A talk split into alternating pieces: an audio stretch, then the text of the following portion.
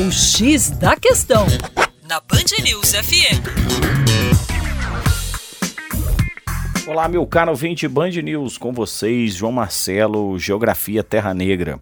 O desemprego estrutural, aquele causado pelos avanços tecnológicos, tem destruído inúmeros postos de trabalho pelo planeta afora.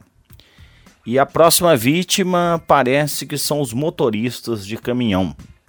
Em 2016, pela primeira vez, um caminhão sem motorista fez uma entrega nos Estados Unidos. Desde então, os testes se multiplicaram, abrindo caminho para o um mundo em que as mercadorias poderão se deslocar sem a intervenção humana. Diante dessa ameaça à existência de seus trabalhos, caminhoneiros norte-americanos oscilam entre o pânico, a negação e a incredulidade. O futuro não sabemos o que reserva, mas os testes são vigorosos.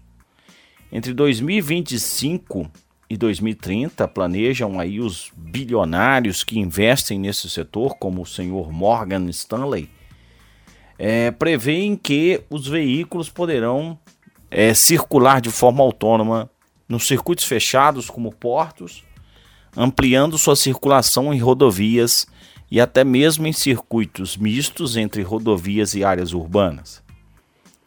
O mesmo bilionário estima que a economia anual com automatização seria de 168 bilhões 70 bilhões pela supressão de mão de obra, 36 bilhões em custos de acidentes evitados e 35 bilhões em economias de combustível.